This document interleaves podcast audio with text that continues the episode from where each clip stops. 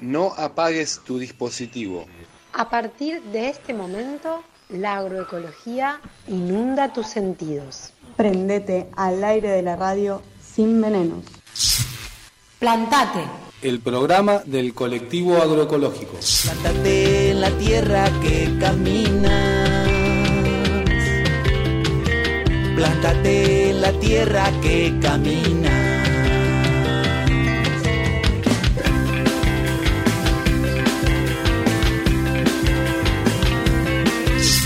Plántate en la tierra que camina.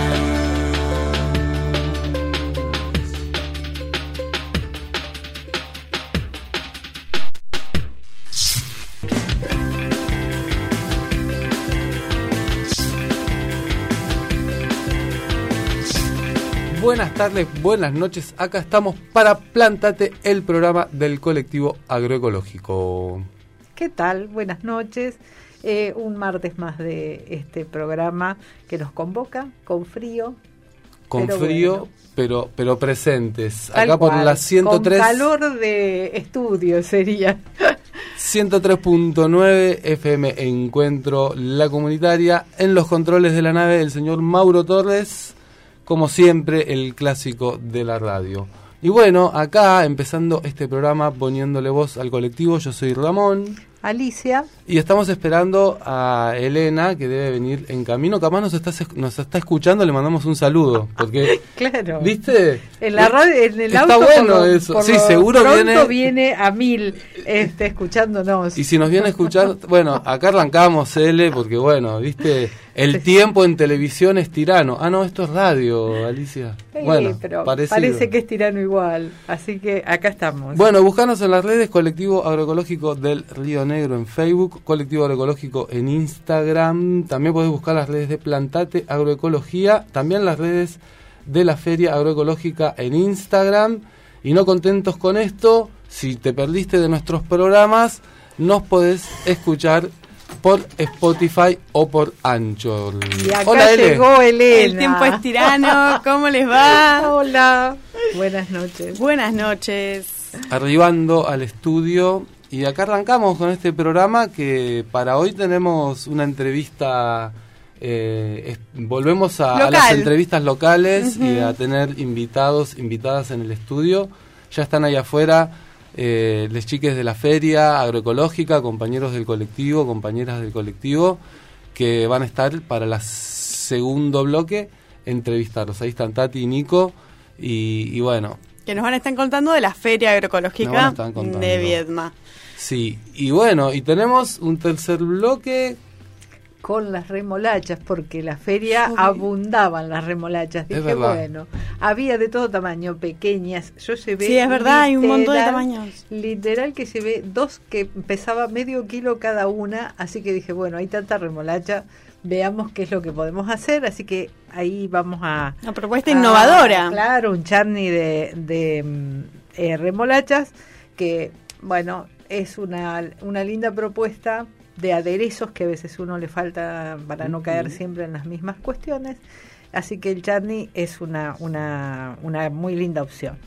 Y Qué también un poco de, estuve mirando un poco de la historia de la remolacha, que este valle, eh, del Valle de Conesa sobre todo, tiene una, una historia muy interesante sobre el cultivo de, de remolachas y lo que fue el, el ingenio San Lorenzo en su Mm, momento y una expectativa de, de ser una, una producción que iba a, a hacer florecer todo este valle y que, bueno, La remolacha azucarera, la estamos hablando. Sí, sí, la remolacha azucarera, pariente de, Claro. de todas estas remolachas. que Claro, claro, que bueno, en- tengo entendido que ahí, eh, en donde estaba oriunda el azúcar no estaba muy querido No estaba esto, muy ¿no? Que- querido, que- claro. que Va- se- está bastan- hay bastantes sospechas de que no Parece fue que tan... lo, lo compraron y lo cerraron. Una cosa así, ¿no? Ah, increíble lo Tenía hasta, hasta vías férreas, ¿no? Hasta un sistema de tren para sacar la producción. Bueno, y la compra Ahí fue tienen, con ¿a quién hay una... que comprarle azúcar entonces?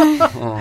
La, la compra de ese ingenio eh, vino incluida con una cláusula que por 10 años no se podía producir Una- esa, esa misma... Una eh, compra muy Ah. productiva. Para Sí. ellos. para el ingenio del norte, digamos, no para el de acá. Así que la- reivindiquemos la la, remolacha. De la zona. Claro, de la zona que somos, parece que le gusta mucho la remolacha a esta zona, de hecho hay de todos colores y colores no, pero de tamaños Sí, y tamaños, sí, variedades y- y formas, y ¿no? variedades, así que bueno, vamos con Bien. la remolacha. Me encantó. Y para este primer bloque, Y bueno, en la, en la feria pasada, del jueves pasado, se llevó adelante el mapeo de problemáticas ambientales participativo, que estuvo muy bueno. La verdad, yo estuve ahí, pude hacer este un, un pequeño eh, registro Ay, de la actividad. papelito. Sí, me tengo el papelito, pero si no me olvido de las cosas, ¿viste? Y el celular no es lo mismo. No es lo me mismo. Porque es así, em, en la carrera de licenciatura en Ciencias del Ambiente hay una materia, aspectos políticos y sociológicos de las problemáticas ambientales. Bien. Mirá, dentro de esa materia, eh, que en esa materia eh, trabaja nuestro compañero Santiago Elicio, que forma parte del colectivo con los jabones, exacto. eh, junto con su compañera. Y, mm, y entonces se les ocurrió hacer este nexo entre eh, esta especie de, de mapeo participativo donde sobre un mapa de la zona la gente podía adosar, ¿no? Acá yo vi desmonte. Entonces se ponía sobre el mapa mismo desmonte. Y, y entonces eh, los chicos y chicas de la carrera eh, que están cursando esa materia eran como los encargados de hacer el cuestionario o de que la gente se acercara y hacerla participar. Y lo interesante, bueno, es que no solo fue como marcar los problemas ambientales, sino también las cosas que se estaban haciendo bien o las experiencias que iban en búsqueda de, En positivo. en positivo.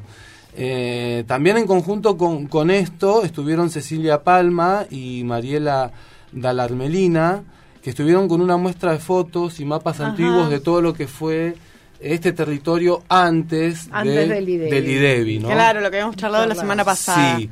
Eh, y ellas estuvieron participando de la materia eh, junto con Santiago en charlas previas para llegar a la muestra y como al cuestionario y enriquecían con, con imágenes y eh, ellas tienen un libro también publicado sobre esta investigación así que estuvo fue una- un movimiento eh, muy lindo pero bueno para contarles un poquito más, yo estuve ahí haciendo unos audios y les preparé un pequeño informe del este mapeo. A Eh, ver qué dice.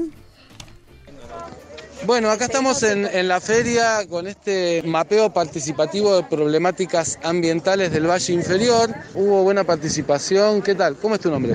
Hola, ¿qué tal? Luis, Luis Canero, alumno de la carrera de Ciencias Ambientales. Vinimos a la Feria Agroecológica, muy grato y muy, muy lindo y entusiasma esta movida, ¿no? Hemos tenido buena respuesta de los feriantes, que a través de mapas hemos podido visibilizar las problemáticas ambientales de- en el Valle Inferior, que realmente son muchas. Bueno, te doy un ejemplo, una problemática que mm, nos manifestaron es este, la poca planificación que hay con respecto a los desechos, ¿no? Entonces, bueno, a través ya en el mapa, con una cinta roja que implica, nos da la idea de que hay un conflicto, ¿no? El color rojo, podemos ver eh, en este caso cómo es el conflicto cuando conviven la producción agroecológica alrededor o rodeada de una producción más convencional, ¿no? Con el uso de agroquímicos. Entonces estas cosas nos permiten visibilizar eso, ¿no? mucho acercamiento de la gente, vino mucha gente y muchos productores hicieron un ratito para poder venir. Relevamos una gran cantidad de problemáticas. Una cosa es saber que existen, otra es verlas en un mapa, ¿viste? Poder ubicar zonas problemáticas y propuestas de soluciones, experiencias alternativas a las problemáticas ambientales. ¿Cuál problemática les sorprendió más o no sabían y se enteraron a partir de este mapeo que, que existía? Y por ahí la que no esperaba que muchos decían eran la mortandad de abejas. Hablando por otro lado, la que ya nos esperábamos por ahí era el desmonte, que mucho se mencionó. Y también todo relacionado a nuestro río. fuera de ciertas redes nos sentimos un poco como solos, pero de repente ver en el mapa que hay mucha gente haciendo cosas diferentes, incluso que por ahí no están viniendo, no vienen a esta feria, sino que están en otros espacios, eh, la verdad que le da otra dimensión a lo que estamos intentando emprender. Estas cosas alternativas, diferentes a lo industrial, a lo agroindustrial, pensado desde el punto de vista de la salud, del cuidado del ambiente. Eso nos parece fundamental poco la idea es eso, reflejar en ese mapa toda esa complejidad, la cantidad de conflictos y de problemáticas ambientales que vivimos y de las respuestas que desde la gente, desde los feriantes, las organizaciones se vienen planteando a, a esas problemáticas. Bueno, gracias por acercarse a la feria. Se vuela todo acá con el viento, pero igual eh, sigue el mapeo. Ahí va, contra viento y marea, el colectivo presente y, y haciendo este mapeo con, con la universidad. Que, que interesante, ¿no? Todo lo que salía de la mortandad de las abejas, del... Sí, estuvo Del muy monte, bueno. Sí, sí, y esta idea, ¿no? De que sobre un mapa, esta cosa participativa, ¿no? Colectiva. Yo de repente, por ejemplo, eh, me acerqué y me acuerdo que hace no, no mucho fui hasta la desembocadura y caminé por, por los médanos que hay ahí entre Sí. la desembocadura y la, y la, y la playa grande del Sí. Cóndor. Y vi un desmonte generalizado de, de cuatriciclos, motocross, Ah. ¿no? De- que han pasado por arriba madrigueras, cuevas, de- bueno, todo. Eh, y ese tipo de desmontes en esas zonas tan cercanas, por ahí, y bueno, y, y eso no estaba y yo marqué eso, ¿no? Y así cada uno marcaba como un lugar donde veía una problemática. Esto no quiere decir que esté mal o que ahí, sino bueno, acá hay una problemática, ¿cómo hacemos? ¿Qué se hace? ¿Se puede regular? ¿No se puede regular? ¿Se le puede buscar? Pero bueno, creo que a partir del mapeo pueden surgir eh, muchas muchas cosas y bueno, y parece que es un- una idea que va a continuar qué bueno. eh, el mapeo. Eh, así que bienvenido sea esa, esa onda también participativa de que cada uno, cada una puede ir y, y plantear y lo plantear. que la verdad es que siempre uno eh, dice que eh, en solitario las cosas no pasan de ser una preocupación compartido con otro es una propuesta de bueno somos dos y Una es problemática posible- social. claro ya pasó ya salió de mi esfera individual para ser eh, social y ahí es donde se pueden articular eh, soluciones o por lo menos una mirada sobre distintas problemáticas que tenemos en nuestro en nuestra zona Sí, muy bueno. Bueno, y pasar algunos avecitos entonces, porque mm, mañana miércoles, ¿no? Tenemos eh, una, una actividad. de mm, eh, cultivos hidropónicos Mañana miércoles, taller de cultivos eh, hidropónicos. A las 9.30 am en la escuela número 1, allá en la escuela Carlos Espegacine. ¿eh? Hay un disertante que es Juan Andrés. Baló. Balón. Bueno, son cupos limitados y tenemos un número de teléfono 2920 400803. Anotate, mira, jornada de forraje hidropónico. Está bueno esto, ¿eh? Sí, muy interesante. algo alternativo. Está. Está, está interesante. Nosotros hicimos un programa, le comentaron sobre forrajes hidropónicos. Es verdad. Bueno, y también está esta actividad eh, del 23 de junio, que igual ya vamos, eh, biotecnología vegetal de la investigación básica a las aplicaciones agrícolas. Esta es una mm, actividad presencial que eh, organiza la Universidad Nacional de Río Negro. Es una mm, eh, diserta eh, un- la doctora Sandra Isabel Márquez eh, Corre- Correia. Sí, Es eh, mm, investigadora del Centro de Ecología Funcional de la Universidad de Coimbra de Portugal. Así que es, está destinado al público en general con ideas tecnológicas para futuros emprendimientos profesionales, estudiantes de grado y eh, investigadores también. Así bueno, que, bueno, ahí en el eh, campus, ¿eh? esto va a ser el 23 de junio a las 14 horas y te dejamos un mail educacioncontinua.atlántica unrn.edu.ar, todo con minúscula y ahí podés este, anotarte o tener más información y si no, imagino que acercándote al campus ese día podés este, acceder a la charla. Hay que ver, ¿no? Biotecnología vegetal de la investigación básica a las aplicaciones agrícolas. Qué nombre, este... Qué, Futurista. qué nombre futurista. El futuro ya llegó. Bueno, esas son así algunos avisitos eh, de por ahí. También decirles que este jueves tenemos bolsones.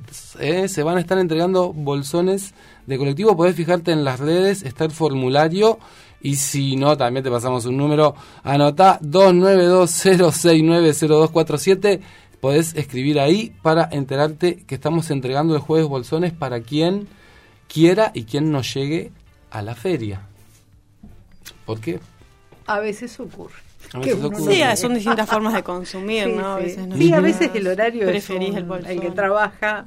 Y o llegaste a la feria y ya no es más nada. Sí, ya llegas tarde, entonces tenés la opción del bolsón. Creo que son dos alternativas. Está el otoño y, el, y el guiso. guiso. Así que, y más lo que uno pueda sumar eh, de Extra. manera individual extra. Así que aprovechar que hay mucho todavía y lindo para consumir. Y bueno, y como siempre, el jueves de feria agroecológica, infaltable, nuestra feria, esta vez frente al Centro Cultural, ahí en la plazoleta del Fundador, uno de nuestros lugares típicos.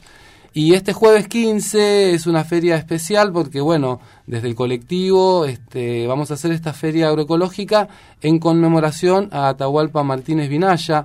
El 15 de junio se cumplen eh, 15 años del asesinato aún impune de Atahualpa y entonces desde la feria se está organizando esta conmemoración eh, que va a haber va a haber música se van a estar leyendo eh, cuestiones se va a pasar eh, algunos materiales y bueno y se va a estar recordando y poniéndole corazón y, y pensamiento a estos 15 años de lucha. Y también eh, eh, eh, en, en paralelo eh, la Comisión Atahualpa, familiares y amigos también van a estar, como siempre, en el Poder Judicial entre las 11 y la 1, eh, haciendo un acto de presencia también ahí. Así que eh, podés pasar por la feria, te compras algo, escuchás un poco ahí de música y del agite que se va a estar haciendo y después podés pasar al Poder Judicial para seguir poniendo ahí eh, nuestra voz, ¿no? Y bueno, como esta feria es temática y como esta semana se cumplen esos 15 años, eh, queríamos también eh, irnos de este primer bloque con la voz de Laura Vinaya, prima de Atahualpa, que para estos 15 años eh, nos mandó este audio para tener esta memoria presente y de ahí nos vamos al primer tema musical y ya volvemos con los entrevistados. Quédate, quédate ahí plantado, plantada y bueno, a poner corazón y neurona y vamos para adelante. Y dale, a ver. A 15 años del asesinato de Atahualpa, encendemos nuevamente la memoria que nos trae la certeza de que este Poder Judicial archiva, niega, olvida, mata. Los asesinos, los encubridores, los violadores, los abusadores, los estafadores, los saqueadores, los torturadores, son amigos, son parte del Poder Judicial al que aún la democracia no le ha llegado quienes amamos, cuidamos, trabajamos, luchamos, creamos, propiciamos, alentamos, sembramos y soñamos, debemos estar fuertes en la memoria de saber que nuestros muertos no son en vano.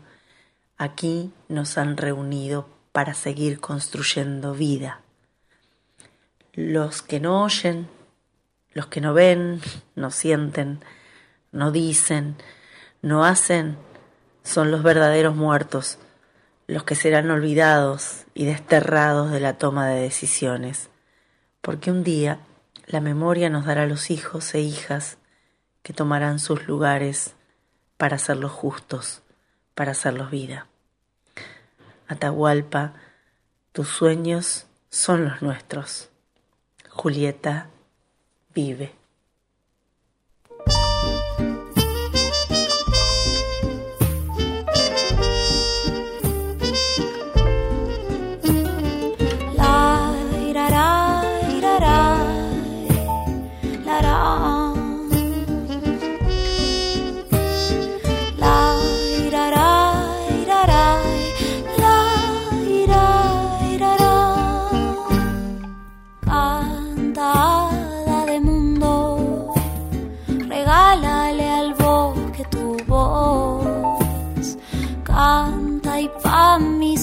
Suspiros enséñale tu piel al sol. Ay, ay, ay de mí, que cuando te miro me siento morir. Ay, ay, ay de mí, tus ojos oscuros son dagas en mí.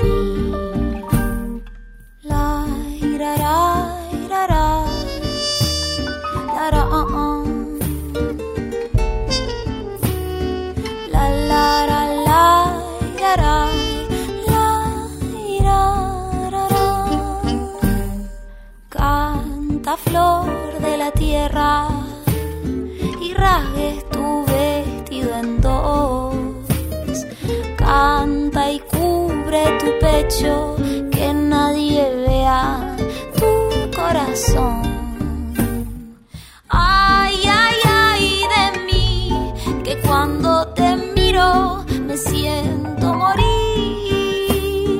Ay, ay, ay dagas en mí.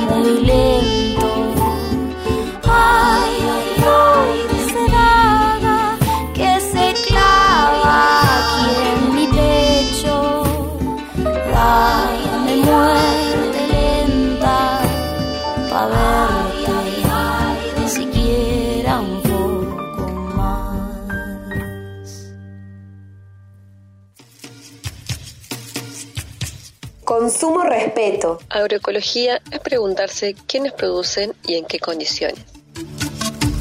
Consuma agroecología. Consuma agroecología. Y dale, compa, a lo colosízate.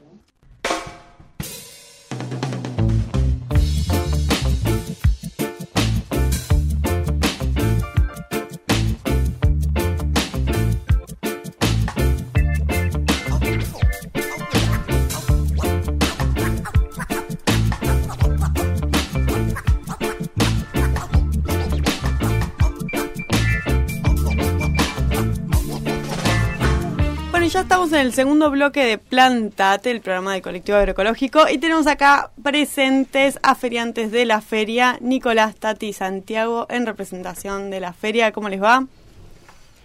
Bien, muy bien. Todos tímidos estamos. El inicio, es el inicio de la entrevista. Hace frío, hace frío. Acérquense ahí, chicos, al, Ahí pide al que se acerque al micrófono. Gracias por recibirnos.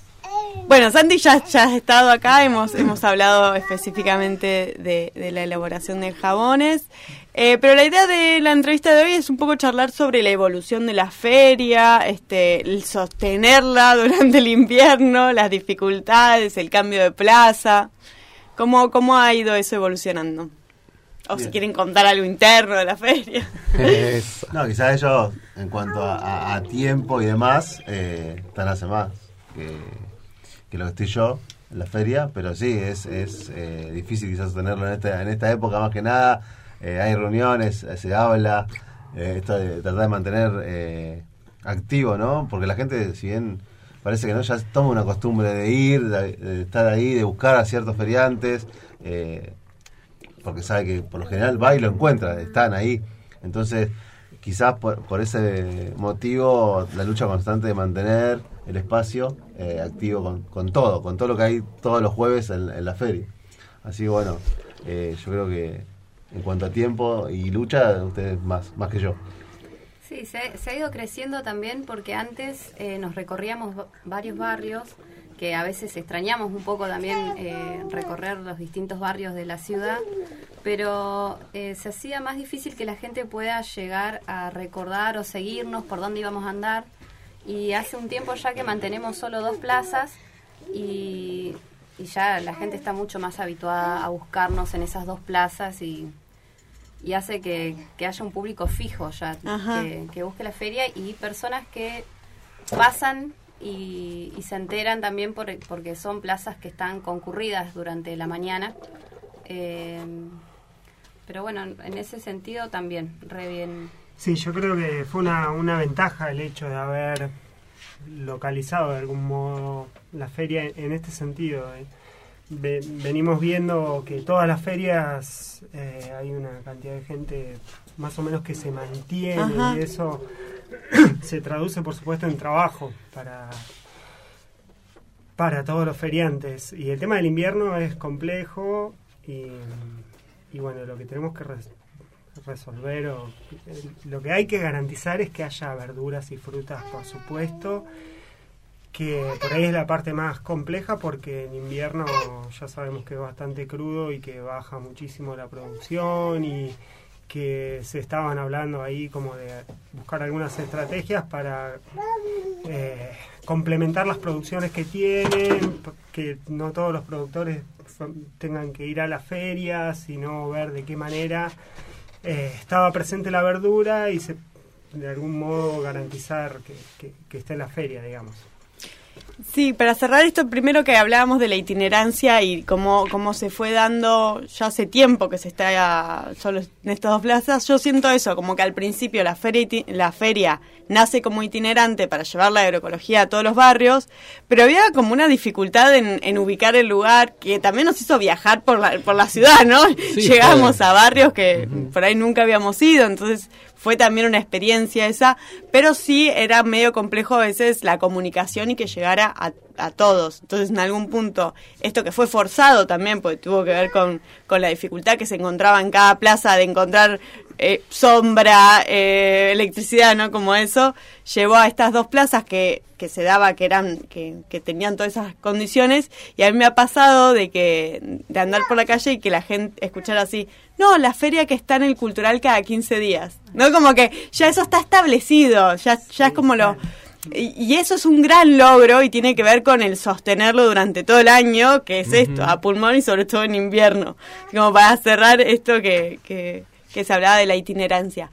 Em, y en segundo lugar, esto que estaba surgiendo em, de la verdura, ¿no? Pero también la feria ha crecido tanto que, que uno no va solo a comprar verdura, también hay un montón de puestos, entre los de ustedes, si quieren contar este, de, de qué se trata este, todo este crecimiento que tiene la feria. Sí, bueno, hay, hay veces que, por ejemplo, he escuchado personas que con lo que les sobra de comprar la verdura pasa por algún puesto y se da un gusto. Y hay otros que primero eh, se da los gustos y después va por la verdura. Y eso para mí fue un logro grande para los feriantes también. Eh, porque encontrás de todo, desde panificación, cosas hechas y no tenés ganas de cocinar en tu casa eh, la feria te resuelve un montón. Que va justo el mediodía encima. Sí, sí. Todo, y aparte es saludable, en su mayoría son eh, productos locales, todos agroecológicos que se usan con, con las verduras de ahí de la feria. Después también, bueno, nosotros hacemos cosmética, medicina natural, también pasan a comprarse su shampoo, su pasta dental, el desodorante. Es como, en vez de ir al supermercado, la feria agroecológica una vez a la semana te resuelve todo eso. Y la verdad es que que para Viedma es un crecimiento bastante grande, ¿no? Uno que viene, que vive acá hace muchos años, eh, que esté este, esta experiencia saludable y alternativa es un gran logro. Sí, y recalcar esto de que de los consumidores, como, decía Nico, ¿no? esta cosa que ya van a buscar y, ese apoyo de los consumidores y consumidoras a, a, la feria, que desde enero se hizo la primera de este año, y no se paró nunca, ¿no? Y ya pasó la mitad de año y todos los jueves hubo una feria y, y no solo sostuvieron los, los productores como el primer año, que los que más sostenían eran los productores, sino que bueno, se armó todo este grupo también de elaboradores que también bancan y están todos los jueves y, eso creo que es un poco lo, también lo que decía él, ¿no? Que se va haciendo eh, un movimiento y un movimiento como nos gusta entender la, agroecología ¿no? como un movimiento social que, que, mueve y que, y que nos puede hacer crecer como zona. Eh, y no solo se trata de, de, un tomate sin, sin veneno, ¿no? Es como, como la feria también tiene todo ese todo ese otro mundo de, las elaboraciones. Pero, ¿qué hacen ustedes? Eh, en, ¿Cómo se llaman sus emprendimientos? o Pasen el chivo. Claro, claro, es el momento, es el momento. Bueno, nosotros arrancamos como enfrascados viendo, hoy justo le decía al Moncho que... Pero cambian nombre. Que cambiamos nombre. El día de hoy hemos cambiado el nombre porque, bueno, enfrascados, como bien dice la palabra, era todo en frascos. Era todo, todo escabeche, todo producto del colectivo agroecológico, pero en escabeche berenjena, eh, zapallito, todo en escabeche, mermeladas y demás. ¿Qué pasó? Con la presencia en la feria y el estar probando recetas y demás, pasó a ser más comida casera que, que, que enfrascados solos. Entonces, a partir de hoy, para quienes nos conocen, que nos ven en la feria, eh, como enfrascados, hoy a partir de ahora somos la Santina, Ok. comida casera, por una cuestión de que, como digo, de estar en la feria y presencia, también están nuestros niños, nuestros Ajá. niños ahí, ahí presentes, eh, Santiago y Martina, que son quienes le dan Ahí está origen la Santina. a la Santina. La combinación es como la comida, la pueden hacer como quiera. San y Tina, San y Ina, como quieran. O sea, eso es a libre demanda. Pero, pero sí, hoy, hoy la verdad que nos encontramos con un montón de, de variedades dentro de, de lo que es la comida, desde budines, de lo que quieras. O sea, de hasta tortas de 80 golpes, prepizza, eh, lo que quieras, hay. Vamos probando, vamos mezclando. Hay uno que llama mucho la atención que es el de remolacha y cacao. Ah, Muy ahí bien, llegado por el color, ¿no? La, la remolacha bien, bien ahí. Justo estamos en época que veníamos hablando de remolacha. claro, bueno, y, bueno, eso es parte de, de lo que hace mi compañera. Yo soy más de la prepisa. Ahí va, y los bien, enfrascados, de pero mi compañera es la, la parte de pastelería. Eh, así que bueno, no, la verdad que bien, bien. Eh, No nos podemos quejar. Hoy hacíamos el agradecimiento a las redes, que también nos pueden encontrar como la Santina Viedma, tanto en Facebook como en Instagram. Y, y nada, la verdad que agradecidos a la gente que, que va y que banca. Y que también, en cuanto al sentido de pertenencia a la feria, esto de nosotros podríamos organizar el día para o sea, hacer algún envío, que de hecho lo hacemos, pero la idea es que pasen por la feria y que puedan llevarse otras cosas para quien no la conoce, ¿no? Claro. Eh, o sea, por lo general te dicen, ¿tenés envíos? No. De 9 a 15 en la feria. Pasate. Pasate. Es una franja alta, es venir una franja alta, momento, vení. claro. Si estás muy complicado, podemos llegar a hacer un envío. Pero si no, la idea es que pase por la feria. O sea, hay un montón de cosas que te puedes llevar aparte de un budín, una prepisa. Claro. Te garantizamos almuerzo, cena, fin de semana, lo que vos quieras, pero pasate por la feria. Qué bien. Así que bueno, esa es la idea principal, que pasen por ahí. Bueno, y nosotros hacemos, eh, Azul Rural se llama nuestro emprendimiento, eh, cosmética y medicina natural, y Identidades es eh, de artesanías en alpaca. Somos una familia autogestiva, mi compañero hace el metal, así que él está con, con Identidades y yo con Azul Rural. Eh, y la verdad es que re bien. Eh, venimos hace un tiempo, empezamos en los bolsones con la feria y, y fuimos creciendo y, y van y nos tiran ideas que por qué no sumas esto, suma lo otro y, vamos creciendo también gracias a- al público que, que banca. E- Ese, ese contacto con el consumidor, consumidor ahí de primera mano en la feria es, es fundamental. Creo que eso es lo que también eh, le da todo un, un carácter ¿no? especial. Estamos por ahí acostumbrados que si vas a un puesto de un artesano sea el que lo hace, pero en la verdulería a veces no. No, está re Y, alejado. y acá sí, acá cada uno, y, y te podés quedar a charlar y preguntar cómo hace, y te puede explicar cómo hace, qué es lo que hace, y como dice Tati, y tirás una idea, bueno, más de una vez Patricia ha contado que alguien le dijo, ¿y por qué no haces no sé qué? Y si me conseguís la semilla, lo hago. Le trajeron la semilla y lo hizo, ¿no? Ah, como pasó. esto, esto también es eh, esa idea que a mí siempre me gusta decir cuando me preguntan, che, ¿cuánta gente es el colectivo? La verdad no sabemos cuánta gente es, porque todos los consumidores y consumidoras también Forman parte del son parte del colectivo. Y más todo- somos miles, no sé. Y más todas estas personas fijas que dicen que van a la feria, o sea, eh, esos son un fiel consumidor. De, y eso de- llega a la casa de y la casa y hay hijos, eh, adolescentes o otros familiares, así que el colectivo llega eh, a, mu- a- a como a mucha gente, ¿no? O está claro también quien le hace las compras a otros, ¿no? que se va con 25 bolsas. Así es, sí. Sí, sí. Eso también. Bueno, y me falta a mí. eh, nuestro emprendimiento se llama Vuelta al Campo. Hacemos Vuelta al Campo. jabonería y destilados. eh, con materia prima local, con la búsqueda de la agroecología, ¿no? Eh, hace tiempo también que, que estamos, ahí arrancamos también junto con, con Tati en los bolsones eh, y en esa feria que se armaba también un poco afuera en el marco ahí de la pandemia. Sí. Eh, bueno, además antes veníamos en la feria agroecológica que se cortó. Así que no, la verdad que no sé si se reemplaza con otros canales de comercialización lo que ocurre en la feria en la relación productor-consumidor. Cuando Pero- uno hace sí. cuando uno hace por ahí envíos o cuando trabajas para negocios que dejas que son alternativas de comercialización, no tenés el cara a cara con, con quien consume y para nosotros que hacemos este, cosmética, medicina natural y que estamos como aprendiendo, volviendo a esas cuestiones y mm, nos sirve muchísimo el cara a cara, nos sirve que la gente venga y nos diga qué le resultó, cómo le pareció verla.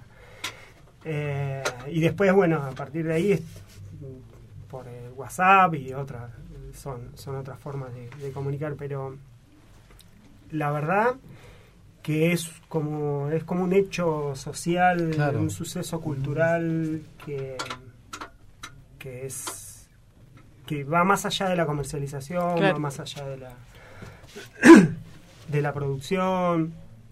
Eh, yo creo que hay que como valorarlo, o lo siento, incluso Sí, es, así. es adquirir el sentido de pertenencia. El vínculo, claro. El vínculo que establecemos entre Sí, los mismos feriantes. eh, no es una carga estar en la feria agroecológica, al contrario, hay como re buena onda, buena energía. Así que nada, eso. Bueno, y también, de paso, les cuento que dentro de todo este crecimiento, eh, lo que ha sucedido es que hemos ido, eh, bueno, hace un tiempo ya, sumando actividades culturales. Entonces, a veces hay bandas, hay músicos, hay artistas que están ahí eh, compartiéndonos su arte. Y este jueves eh, vamos a estar conmemorando el aniversario de Atahualpa Martínez en la feria. Así que, bueno, también van, van a, quienes pasen a, a consumir sus productos agroecológicos van a poder eh, ver a los chicos que van a estar rapeando, eh, van a ver tambores, como, bueno, en, recordando, ¿no? Ese, esa fecha. Pero como grupo, mayormente entre feriantes, un día decimos una idea y el resto apoya y avanzamos. Entonces eso eh, creo que hace un crecimiento que, que está buenísimo, que, que marca que, La que red, vamos por más ¿no? también. Esto de la red, ¿no? De, de, de lo colectivo, de, de- desde ese lado de, de la red. Y bueno, como, como decía Nico, ¿no? Sí, pero venite, pasate por la feria a buscar lo que yo hago, porque seguro que el de al lado... Y es esa forma de ir este, sumando y, y bueno, y esto que nos gusta decir siempre, ¿no? Consumir es producir, hay- no hay otra manera. Por ahí la gente dice, ¿y cómo hago? Y empezá a consumir este, mejor, empezá a consumir otras cosas y seguro se va a empezar a mover para otro lado, ¿no? Tal cual, porque en realidad es tan importante el aporte del consumidor eh, en, en el estímulo que hace al feriante. O sea, cada, cada persona que se para y pregunta cómo lo hiciste es un aliciente para eh, producir, para hacerlo mejor, para presentarlo de otra manera, para diversificar lo que hago. Así que, eh, bueno, siempre la consigna es eh, consuma agroecología y hacer que se converse, charle con los feriantes, que esa es la manera de construir una red y por eso era tan importante esto eh, que decía, se decía recién, respecto de acercarse a buscar, a, a hacer el contacto. No es lo mismo. No es lo eh, mismo. por redes de- porque lo compré y me que me lo alcanzaron envían. el sí. envío eh, no suple nunca el contacto humano.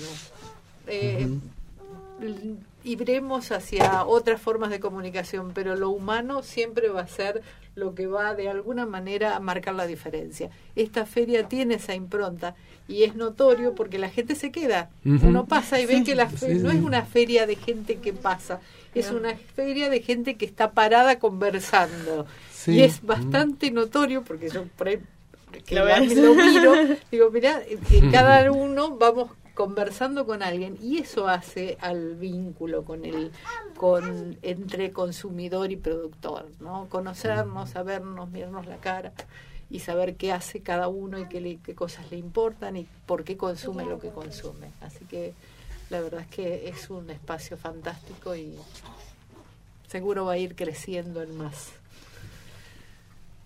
Qué bien. Y, y si tuvieran que decir, por ejemplo, pensar en una especie de... ¿Cuál es el, el, el desafío, digamos, desde la construcción de la feria? ¿Cuál ven que sería como el desafío de decir, bueno, acá a fin de año, ya se, se- llegó hasta acá y bueno, hacia dónde ve- huelen que, que va ese, ese crecimiento. Acá vemos que, la- No vemos que hay, solos, vemos que hay peques, hay peques, así que crecimiento es inevitable. ¿Qué pensamos? No, eh, ¿Qué piensan? Quizás en, en lo, en lo personal de, del- de la Santina en particular, eh, como bien decía, arrancamos con enfrascados, arrancamos con prepisas y quizás hicimos toda una transición hasta ser casi 100% agroecológico. Todavía no hay cosas que, que no podemos en el momento, pero harina es agroecológica, la salsa de la prepisa es agroecológica, así que la prepisa, por decirte, es casi casi agroecológica, sacando la levadura y alguna otra cosa más, pero o sea, es, es 100% agroecológica. Eh, así que quizás esa transición, tratar de llevar a- al 100 los, la mayor cantidad de productos que se pueda para, para estar al 100% agroecológico, pero después, eh, en cuanto a, a la feria y en, en- en- en cantidad y demás, eh, quizás hoy en día, no sé cuántos feriantes somos, porque va variando dependiendo, eh, quizás a veces del clima, ¿no? Pero eh, por, la, por lo general, y hay entre 12 y, y 15 puestos. O sea, Ujú. ¿quién te dice de acá a diciembre que seamos 30? Ah, bueno. Eh, Que siga Ah, creciendo. hay que ver, Bien, hay que seguir hay- creciendo. hay- pero, hay que pero- proyectar, bueno, hay que proyectar. De hecho, mismo en, en, en- yo creo que ha- ha- se ha sumado mucha más gente, a- hasta de productores de, de verdura, que, que bueno, eso da mayor rodaje también, porque quizás a veces entendemos que se complique con, no sé, con cosecha y demás. Entonces, si no está uno, viene otro. Y, y eso es fundamental, que se mantenga esto, como decíamos al principio, ¿no? La verdura tiene que estar. O sea, El desafío es, el desafío es crecer, ¿no? Crecer, y, obvio, y- sí. y seguir y, y generar. Pero bueno, festejamos que está como instalada, ¿no? La feria. Así que por eso era un poco la idea de hoy también eh, dedicarle esta, esta entrevista al espacio de la feria. eh, para bueno, también seguir dándole fuerza de- desde todos lados y, y bueno, y como este jueves también es una feria especial, eh, estaba bueno, cerraba por, por todos lados y además estuvimos pasando lo del mapeo, que también fue el jueves pasado, eh, que con, con los chicos de, de la carrera. Bueno, acá está Santi que estuvo ahí organizando desde la materia. Así que bueno, buenísima la red y buenísimo que la feria sigue eh, abriendo camino, ¿no? Eh, a, a la agroecología, de la mano de los consumidores y consumidoras. Y bueno, otra no, otra no hay. Así que les agradecemos un montón que se hayan tomado este ratito a la noche y con el frío de venir, que hayan eh, traído a las nenas porque es también eh, el futuro y, y que estén que estén escuchándonos hablar de agroecología y de estas cosas creo que, que está bueno y se las ve siempre en la feria como decía Nico que ahí está y, y es esta es, es esto que pasa que dice Alicia no que pasás por ahí y te quedas un rato charlando y te quedas así que gracias por venirse hasta la radio y por este regalarnos un ratito del tiempo y nos estaremos viendo el jueves en la feria Y sí, invitamos a todos a que vayan a la feria, que la conozcan también, ¿no? Por supuesto. Así que bueno Tiene un nuevo Instagram, lo pasamos, hacemos el chivo, feria.agroecológica.viedma. Ahí está, en, en el Instagram. Y, y no- nos vamos yendo entonces de este segundo bloque. Bueno, muchas gracias. Saluda. Dale, gracias, Gracias. chicos. Y nos vamos con un poquito de música, Mauro. Yo no he tomado, pero me voy a tomar un ahora. Y sé que lo que más espero, lo más que se me enamora. Tres, siete, diez. Ya no me dejes. Pero si al ver digo tu nombre, ya verás quién es. Soy el perro a tus pies que te muerde la costilla y las estrellas brillan y la luna se sienta en su silla. Que toma lunita y porque estás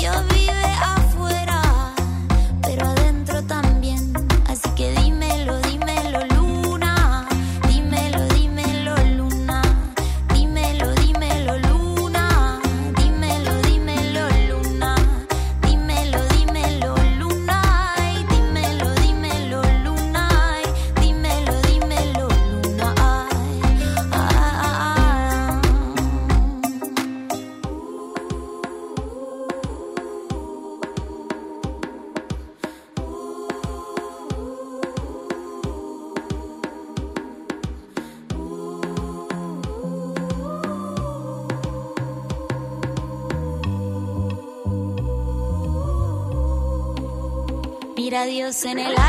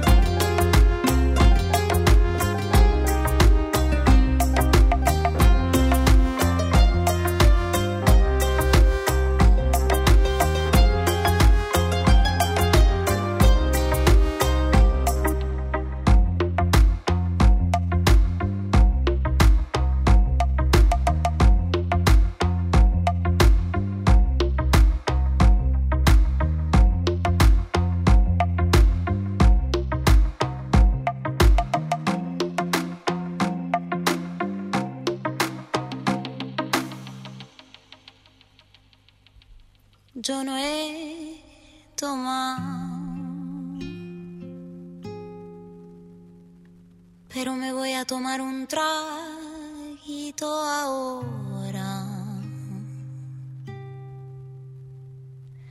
Y sé que lo que más espero, lo más que se me enamora.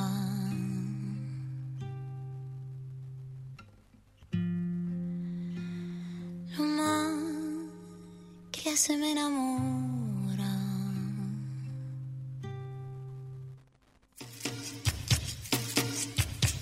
Consumo respeto. Agroecología es preguntarse quiénes producen y en qué condiciones. Consuma agroecología. Consuma agroecología. Y dale, compa, a lo ecologízate.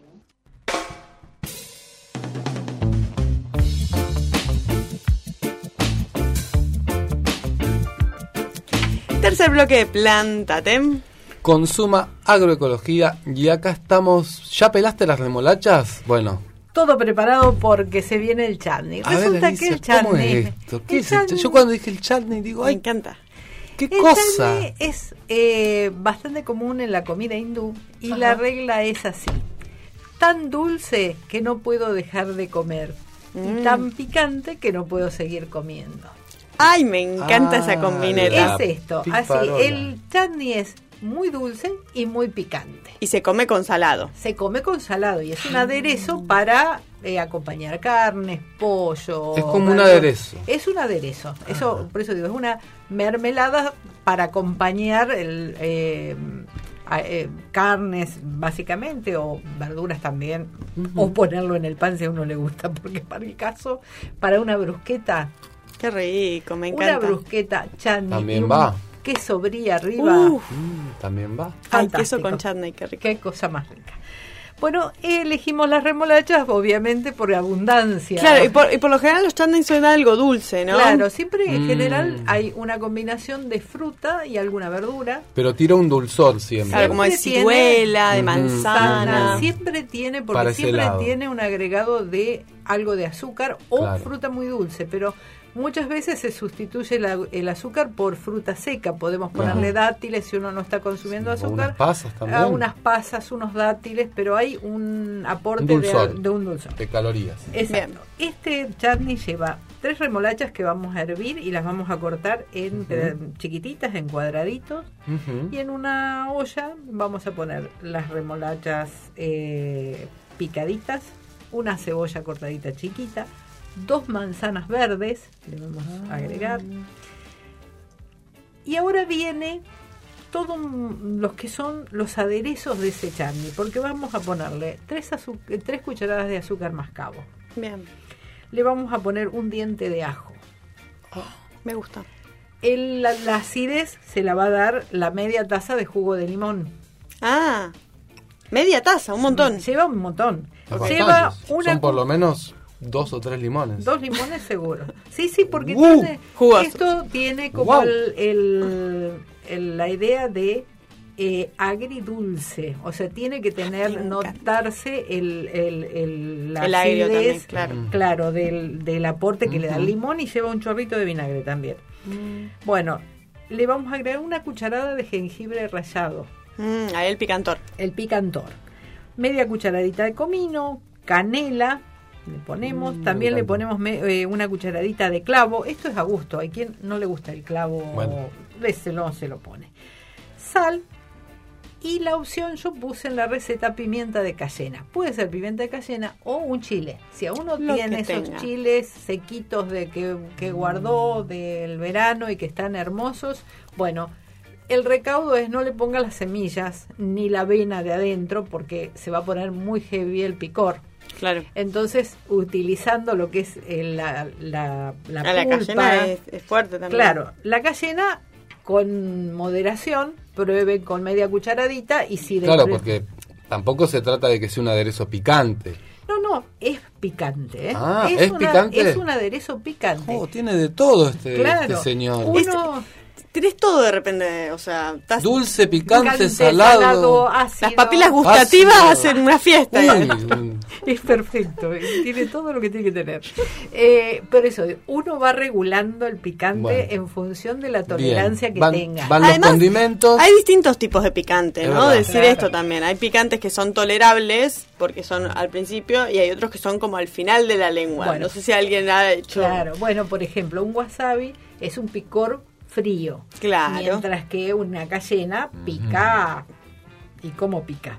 Eh, Exacto, sí, sí, son distintos. Pero bueno, digo, esto es una cuestión que uno regula en función de los hábitos que uno tiene en la familia. Si, le- si no son muy tolerantes al, al picante, bueno, el jengibre y una pizca de, de picante va a estar bien. Si a uno le gusta un poco más, más eh, que tenga un poco más de presencia el picante, le va sumando, por ejemplo, por eso digo, cayena es más fácil de regular que si uno pone más chica, un- sí. claro, le pones una cucharadita y vas viendo si eso es lo que, lo que te más o menos querés. No, y también eh, a- comentar que con el limón el picante es otra cosa. Sí, sí. O sea, se Y aparte se cuando uno lo cocina también el, el picante va adquiriendo como otra presencia. ¿no? Bueno, es súper fácil de hacer porque eso lo ponemos todo en la olla y lo ponemos a cocinar y mm, más o menos unos mm, 20 minutos más o menos, 30 minutos. Cuando ya esté cocida la manzana y esté cocida la cebolla, a mí me podría uno dejarlo en, en- en medio así, Trozos. en trocitos. A mí me gusta mixeado porque me parece que todo se integra mucho más el sabor y la idea de la mermelada eh, se logra cuando uno lo Sí, la mixea. textura, ¿no? Claro, es más Es medio mermeladoso, claro. sí. Mm. Entonces uno lo unta, lo usa, mm, digamos, con esta idea de que es un aderezo. Lo conservamos, se conserva bastante. Yo siempre los guardo en la heladera, pero el hecho de que tenga azúcar y, y jugo de limón va a ser una conserva que vamos a poder conservar bastante tiempo. Siempre la idea es, siempre hay en, en la feria, si no tenemos remolachas, tendremos manzanas y si no, hay otras verduras. El chutney tiene la ventaja de que se puede hacer prácticamente con todo. Hay chutney de tomate, hay de ciruela, hay de manzanas y peras, hay chutney de mil posibilidades. Siempre conservando esta regla de que esté presente lo ácido, lo dulce, lo salado, lo picante, fruta, alguna verdura. Entonces, Me encanta. eh, no es necesario que uno haga 10 frascos de chutney. Puede hacer. Claro, podés hacer puede- una cantidad. claro, Ir probando. Ir claro. probando. Quiero contar que una vez en la casa de una amiga me pasó que yo me pasé con el acheto, entonces me quedó muy vinagroso, un- una mezcla que yo estaba haciendo con, cere- con, con cebolla, y una amiga dijo, no lo tires, hagámoslo chutney. Claro. Así que agregó azúcar, Es como un reciclador.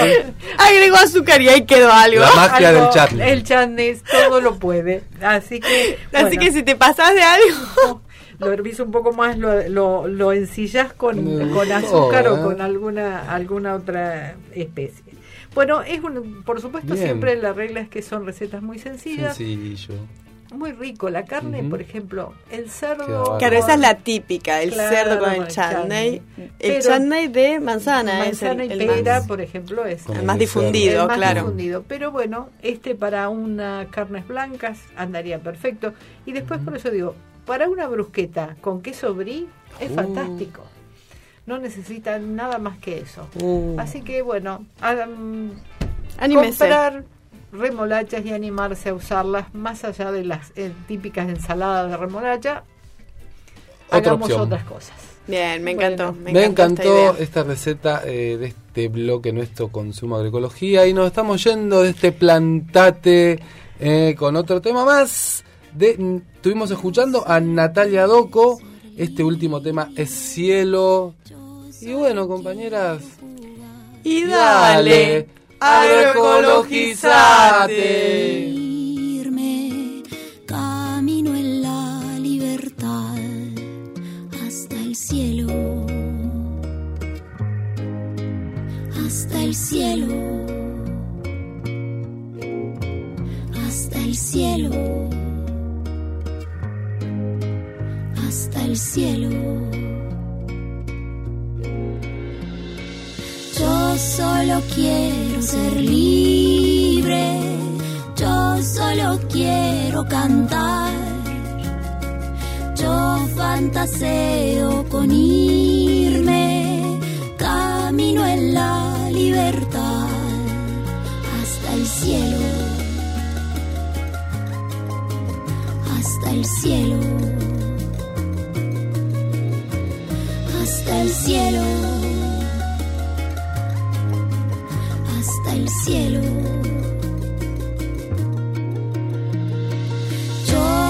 quería tanto tiempo, me siento tan apretada, tanto que el bosque no quiero, ni tampoco la ciudad, quiero el cielo, quiero el cielo. Yo extraño el cielo, extraño el cielo.